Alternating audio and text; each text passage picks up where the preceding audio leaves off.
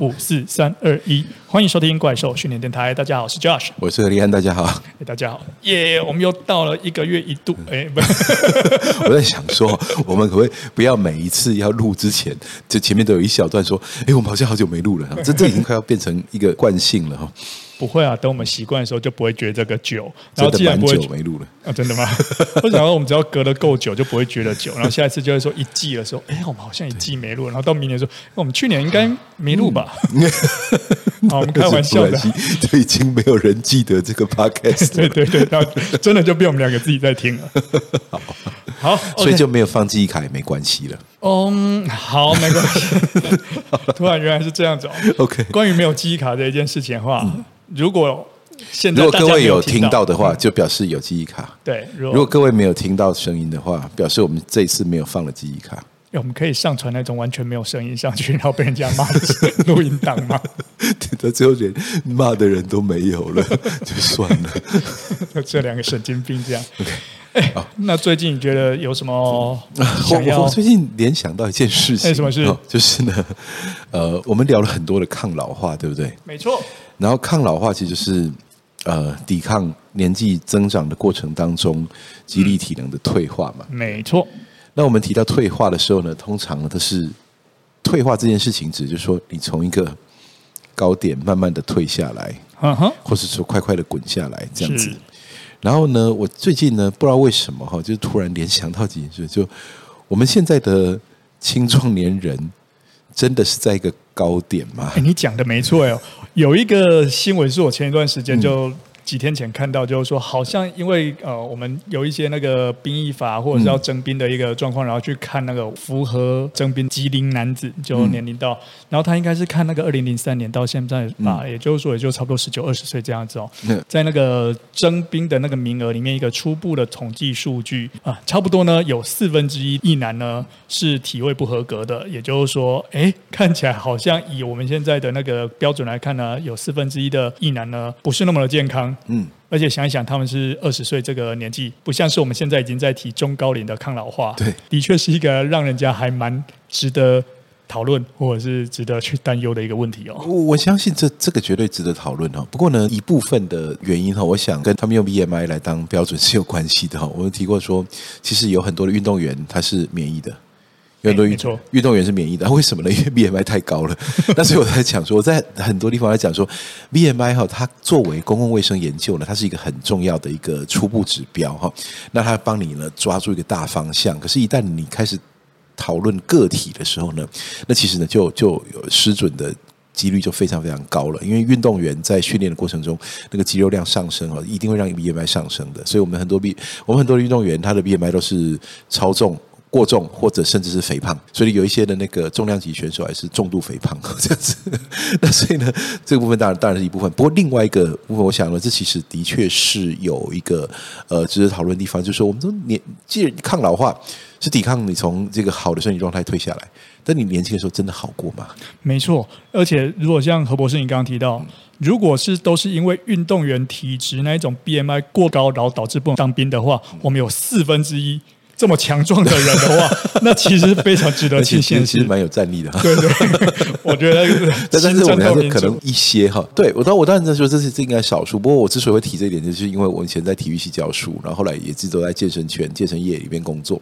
那所以呢，其实我们遇到很多运动专长选手，还有健身教练，其实都是免疫的。好，那其实我说这是一定是一个明显漏洞了。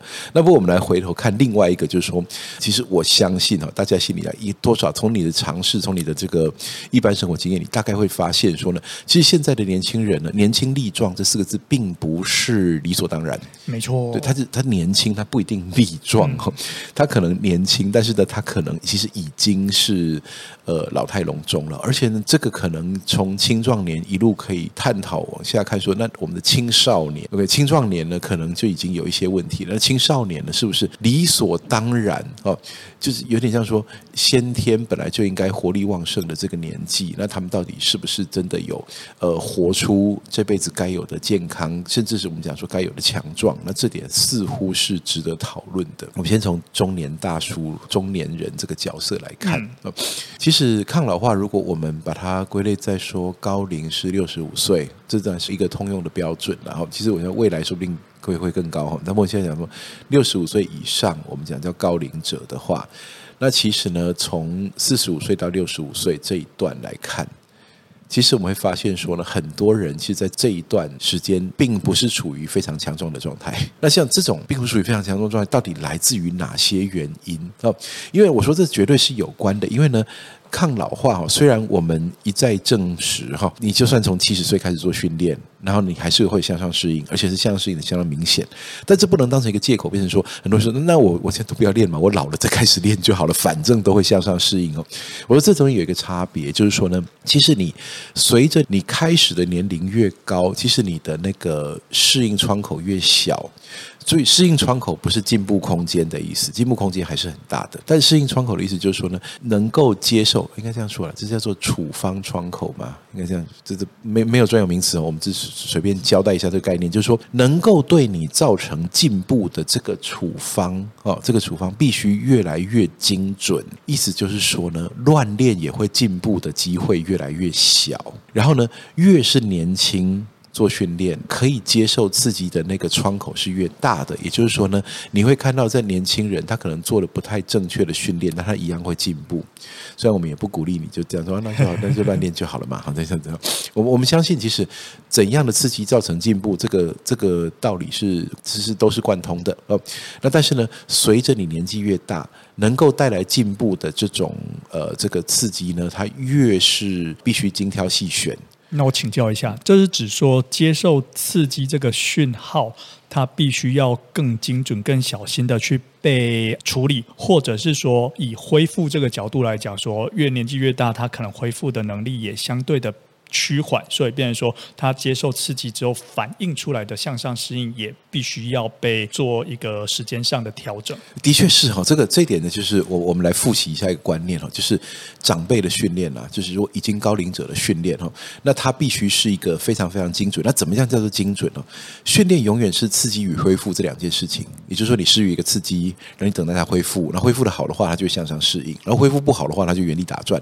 那如果根本就没恢复的话，它就会向下适应。就这样子，因为呢，刺激基本上就给身体施予一个呃压力哦，给他一个外在的扰动，然后呢，破坏他暂时的这个恒定水准，然后让他身体遭逢一点这种外在的压力，然后让这个压力呢激发他身体去适应环境。那这个刺激施予的很精准的话呢，它激发的向上适应就刚好是你要的哦。事实上呢，简单来讲，没有任何一种训练没有造成刺激，只有那个刺激是你要的还是不是你要的。OK，我们讲讲说，现在打你一拳，其实也是对你身体一种刺激，然后你产生的反应就是肿起来这样子，所以呢，这这不会是，所以呢，只有肿起来下来好了，呃，或者是晕倒这样子。那所以呢，并不是所有东西在后续。那你晕倒之后呢，你发现说哦，你的这脑呢可能造成损伤，然后你会就哇，就算终于复原了，然后复原完毕之后呢，顶多就跟现在一样。所以这是不是我们要？该对身体施予刺激这种方式，可是对于肌肉、骨质、神经系统来说，我们说这个运动科学哈很了不起，它清清楚楚的找到压力刺激过后的反应哦，所以你给它一个压力刺激，它对抗阻力，它非常用力，然后呢，透过它的恢复之后呢，我们会发现说，哎，你肌肉会想长大了，你的神经系统会想要进步，它的那个控制力，然后你的骨密度会想要提高，这些我们都已经提到过很多次了。那你说在年纪大的时候呢，刺激与恢复，它会变成一个必须要非常精准，为什么呢？因为呢，这个是我们参考这个 Jonathan Sullivan 啊，他讲的这个呃说长辈训练啊，高龄化训练呢，它其实有一个很重要的特性，就是呢，它的强度的依赖性很高，然后呢，它的量的耐受度很低。OK，那这是什么意思呢？就是一个刺激，如果强度不足，它就没有反应；如果量太大，它就不恢复。OK。年轻人呢，比较有空间可以去呃操作，就说呢，他的适应性啊，可能从比较宽的强度，就中强度，甚至是低强度，都有可能打动一些进步。那当然，高强度效果是更好的，对不对？那不过呢，这个低中高强度哈，对年轻人是都可以造成一些进步。再，就年轻人的那个量的耐受度很高，也就是你今天把它做了有点夸张的训练。只要不要真的哈，让他受到伤害，对，受伤了，或者是说呢，累了不给休息，把它操到什么横纹肌溶解，这种都是做很夸张的事情哦，这样子。那呃，不要到这种地步的话，其实呢，通常啊，他休个一两天之后，他都恢复，而且恢复完毕，他还进步了，这样子。所以呢，说越到了年纪大的时候呢，你的那个刺激啊，必须越精准，你要很精准的给他压力刺激，然后有足够的强度，但不要无谓的制造训练量，然后呢，让他的恢复呢可以很快就恢复过来，哦，这样子它就会产生效果。所以我就说呢，其实这年纪越大，这个地方要抓得越精准，要不然的话呢，你就很可能造成他一身的酸痛，然后都没有向上适应，都没有进步。OK。那我就说呢，其实如果这样说的话呢，到年纪很大才开始，不是不可能，可是它是难度越来越高。OK，它是可以的，它是绝对可以做到，但是难度越来越高。那所以呢，一个简单的吸反射的想法说，那我们为什么不早一点开始？因为呢，我说其实四十五岁的人记忆力真的很好吗？我跟他讲说，假设呢你是呃六十五岁，然后开始呢身体开始走下坡哈，那你要看你是从几分开始走下坡？你从九十分开始走下坡的话，那其实你退一退还有六十分。可如果你从六十分开始走下坡的话，你下一步就是不及格了。所以呢，我们才说，其实呢，值得讨论的一件事情就是呢，这个中年人他现在的身体状况到底是如何哈？那而且呢，这个呃更重要的一件事情是。讨论到中年，你就会想到说，好，那那他年轻的时候是怎么样？所以，我们回到说，二十五岁到四十五岁之间，二十五岁到四十五岁之间呢，哈，这这个到底一般人都过什么样的生活呢？我想，这个大概是一般人哈最。致力于把身体搞坏的一段过程。没错，我过去的经验，通常多数人呢是在呃十六到十八岁的时候，大概是他这辈子体能的巅峰了。对，所以那时候怎么样打篮球啊，能飞能跑能跳，然后不容易累，休息一下肯定就可以运动。可是从进入大学教育，大学又开始比较多。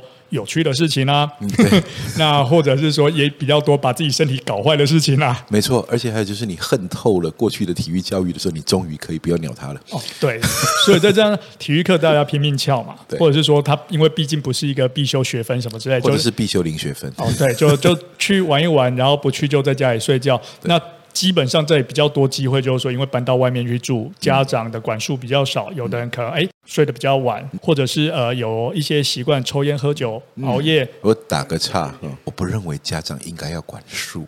哦，好，你继续。好，对不起，那我们等一下这一段剪掉。不，不用，不用，不用，不用剪掉。但是我觉得这是以后一个，也是一个可以发挥的题目。没错。我我想讲就是说，因为多数人在家里的时候，家里的人会对你的行为有一些意见或建议，或者是说你要做怪事的时候难度比较高。对，哎，对，就这样子。我等一下，我我讲到这里，好像觉得我的大学一直在搞什么怪事一样。我先讲，这都是我朋友的经验。对，你先成婚的女朋友就是你。啊，不过原则上大概就是从大学的时候，因为生活变得更多彩多姿，那相对来讲不一定也那么的有时间去发展自己的体能。对，那再加上呃打报告啊，然后打电动啊等等的，那就会开始进入一个做事生活，大量的娱乐都是来自于手机或电脑，而不是让你出去户外去活动。对，那。呃，在接下来，大部分人可能就要开始进入职场。新鲜的肝在最一开始呢，都是努力的投入在说用时间来换取经验。对对，这是正面讲法，或者是用时间换取金钱以及老板的信任，然后以及后面更多发展机会。所以，其实，在那一段时间呢，用肝换钱的时间，没错，是过得相当的不健康。真正能够让身体产生退化的时间，的确不是从那种什么四十岁到六十五岁，或六十五岁之后的那种中高龄。我们从大学毕业那一刻开始，大概就开始退化了，进入一个退化生活。我事实上哦，我会觉得说，这是这是一个很可惜的事情。我这这实在太多东西可以可以讲哈。就是呢，呃，从二十五岁开始啊，我们其实是努力的在退化自己，你知道吗？它它它不是一个理所当然的事情哦。但是我们很努力的在退化自己。我说，如果从回顾啊，从二十五岁到四十五岁之间哈，有什么事情我觉得非常不值得呢？就是呢。我们永远都认为说，这个健康是一个无上限的资产，可以挥霍。嗯，那不值得的地方就是，我为了一个报告，我居然熬夜了。坦白说，哈，多年之后，你你你还记得那个报告写什么鬼东西吗？我们甚至不太记得。我们只有当我要去从政的时候，可能才会被挖出来吧。哎呀，对哈。好了，回来回来。OK，好，对，好了，就假设你 OK。不从政，啊真的忘记了。对，我说你根本不知道你报告交了什么。嗯，然后我也猜哦，你的教授也不知道你报告交了什么。嗯，然后呢，就说呢，意思就是说，我们为了。这些东西，然后呢，我们付出的是健康的代价，这其实一点都不值得的。OK，而且呢，还有一件事情就是说呢，我们常常认为说啊，这个不行，我就是非得花这个时间啊，要不然怎么办啊？这样子，其实我会觉得说呢，如果让我重新过一次大学生活和重新过一次年轻的生活的话，我会觉得呃，这个把。把生活作息过好是无比重要的，但是我们太轻易的把生活作息这件事情拿出去交换，去交换一个呃这个急就章的报告，我去交换一个这种无意义的会议，然后去交换一个这个长官交办下来，然后呢不不太合理的东西哈，这样子我们太容易把它拿去交换，而在当下我们经常就有我没有说你一定有。就是说这个这个是有标准答案的，但是我说在当下，我们经常觉得那是无可奈何的，而他说不定也真的在当下，你真的拿不出更好的选择，然后只好就这样子硬干了这样子。那所以呢，我说其实从二十五岁到四十五岁呢，其实可能是我们真正老化的起点。那我说在二十五岁更早之前呢，这坦白说，我们如果说那个时候我们就在老化的话，说起来也不太合理。嗯，但我说的在那个时候呢，应该是失调的起点，也就是说，我们从小学到高中，高中到大学，好。然后到二十五岁，就是大部分的人正式出社会，当然有的人早一点，有的人晚一点哦，这样子。那现在我们可以讲说，二十五岁以前，大部分的人或多或少都是由学校来引导。他说，那从小到大，我们其实，在受教育的阶段，我们其实是很刻意的被剥夺运动的机会，然后同时呢，被灌输没有意义的训练方式，然后呢，同时呢，在对于如何建构一个健康的身体呢，我们在一方面是资讯贫乏，另外一方面又是错误讯息的情况之下，步入成年的生活，然后接着呢，我们轻易的把生活作息、健康和肌力体能呢，轻易的拿去交换一些我们其实几年后，甚至不用太久之后，我们就会觉得没有意义的价值。嗯，然后接着我们到了中年，开始发现说，为什么没有人告诉我们这些事情？开始初老，然后我们开始齿为法秃哈，然后开始这个身材走样哈，然后注意了身材走样，我们关系的是健康，关系的不是体态哈。但是呢，我们发现说呢，诶，奇怪呢，这为什么这个呃，我们一一看起来就是一副那种臃肿老态，然后虚弱的那种样子哈。然后接着我们步入六十五岁。然后呢，接着健康极度下滑，然后开始呢，我们现在说这个呃各种疾病慢慢找上来啦，然后呢开始多重用药、多重治疗，然后开始越来越复杂，然后到最后呢，就是呃开始规律的跑医院，这种很多人的生活经验都是这样子的。然后呢，才在一些的契机哈，谁先接触到这个资讯，然后呢，这个资讯有没有呃让他灵光一现，发现哎自己该做出点改变。然后才开始寻求肌力体能训练，然后呢，他还得要运气好，碰到真的懂肌力体能的教练，而不是带着他又去白走一遭莫名其妙的训练方式，或者买了莫名其妙的器材，在家里抖抖抖抖抖，好这样子。那然后呢，我说呢，说起来这样子，就说抗老化要成功哈，那这种觉得说呢，一关一关的这种几率乘下去，最后只剩下凤毛麟角的人，真的用健康的方式老化。这个感叹，我说我们今天在这一集的时间里面，我们可能归结不出任何的结论。我觉得这一集有点像是这种老化编年史哈。我我们说不定可以把每个阶段都抓出一些问题来讲，从小到大，或者从大到小，看你要往前讲还是往后讲。所以总归一句话，我们会发现说呢，抗老化肌力训练这件事情，它。回过头去看它变成一个问题之前，其实我们有多少机会提早把它做对？但是我们没有。那这其实才是一个我们会觉得说，我们在处理很多很多的问题的时候，我们回头去看到，那怎么会走到今天？那我们回头去处理上一个问题，那处理上一个问题，其实呢，我发现了每提早一步，就会有那种。倍数的效果出现，最后一步呢，就是都已经真的到老化了，已经这个年纪大，然后发现身体不好，反正退化的很快，然后行动开始不便什么的。那个时候当然就是最后最重要的方法，就是找一个这个呃专业教练，然后直接帮你用最精准的方式直接提升肌力。那这是我们说这这是本来就有方法的，可是，在走到这一步之前，结果发现每一步提早开始，可能就是什么几十万人提早受惠。所以，我们在想说，抗老化你需要肌力训练，抗老化呢，你需要从中年开始训练。那中年不要退化，你需要从青年开始训练。青年不要退化呢，你要从小时候就开始学会正确的观念。小时候不会退化，小时候你在生长，所以你人生是往上爬坡的。然后你不是开始走下坡的。可那个时候呢，你可以得到什么东西？你可以得到很多正确的知识，而不用等到我说我们开始做错，我们先把你运动剥夺。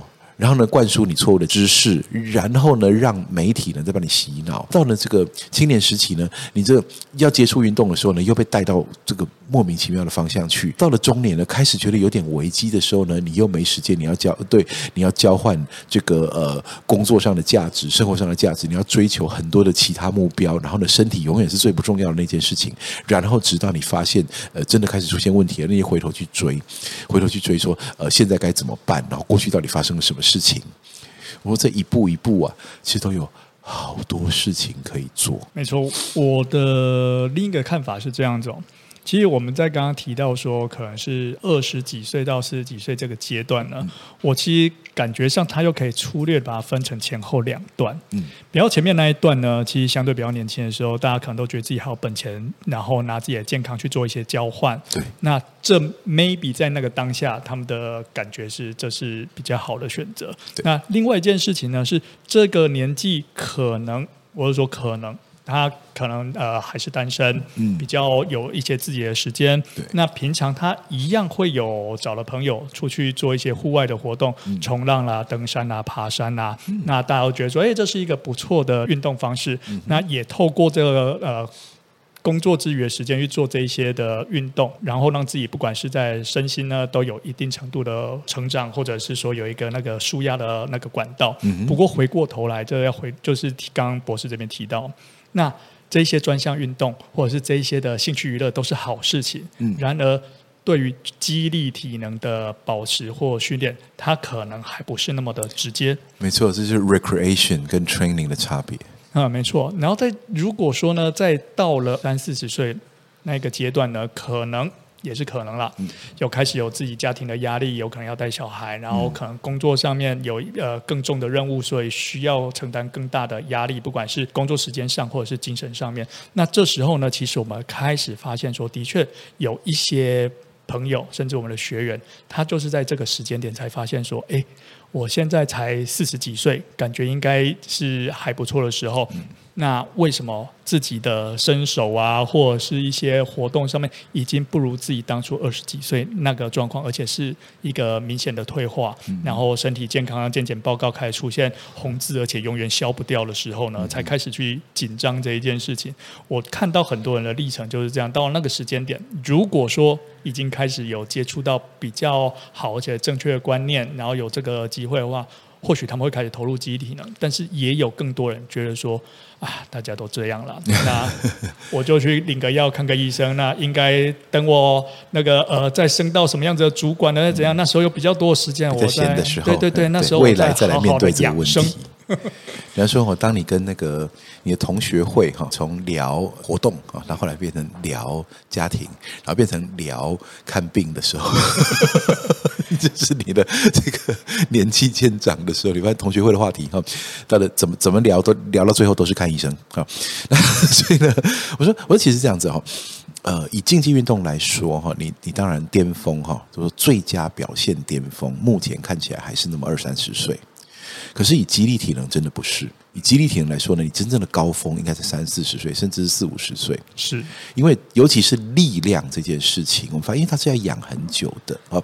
那所以说呢，很多人呢、啊，这个呃力像力量型的项目了，人年纪越来越大，也就是优秀选手年纪越来越大。像有一些项目，你说像体操哦，你真的很少看到那种三十岁还在比体操的，不是没有了，但是真的很少。可是你看到三十岁还在比建立的时候，其实绝大多数；那四十岁还在比的也很多，五十岁还在比也非常多，甚至有一些已经超龄了到的长青组的人，还回头去比公开组，还可以得奖，这样子你会发现说，那其实这个激励的最佳年龄其实一直在上修。那我说，其实这个我们就算你不当举重健力选手，其实实际上你要知道说，激励就是生命力啊，而这个东西它高峰应该在四十四十几岁的时候。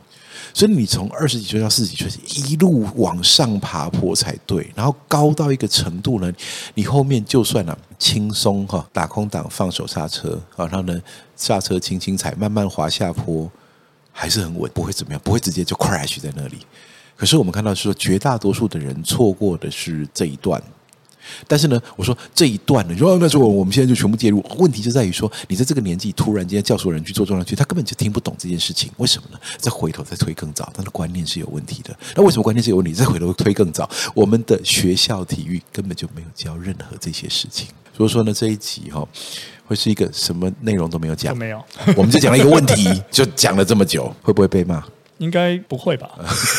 我觉得我们先被骂的应该是，好，我们不要讲被骂，我们先被关切的是为什么那么久没更新？哎呀，好，我们再更新一段时间，没有办法回答这件事情。对对 对，然后我们接下来呢，就是要更新一段这种没有内容的东西。哦，对对对对，好好，对对，接下来我们的内容就是没有内容。哎，好，OK，好，就这样子吧。OK，那不过其实今天呃，我相信啊，我们提到这个问题哦，也是想要让大家知道说，我相信呃，在过去我们一直在讲的抗老化也需要大重量训练，嗯、那我们呃忠实的朋友呢，大概都已经有一定的了解。对，那我们现在必须要把这一个呃范畴呢，再往前面让大家更了解到说，的确抗老化我们一定需要大重量训练，但是正确的观念，正确培养身体体能。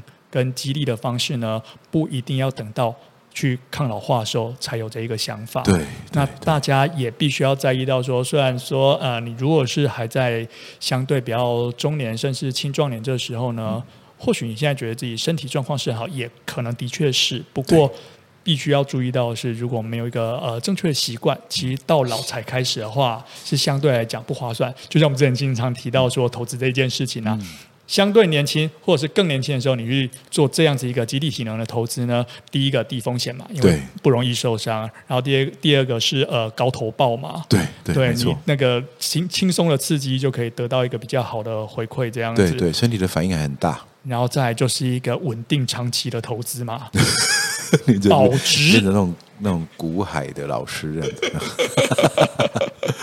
对啊。所以呢，我觉得我们的朋友在听，应该都已经有在自己做肌力体能训练。如果呢，你的身边朋友没有的话呢，也欢迎大家能够把这样子一个好的观念呢 share 出去。没错，对，好，好，那我们这一次没有内容的一期就先到这边结束啦。还真的都没有内容，好吧那我们其他的下次再说。OK，拜拜，拜拜。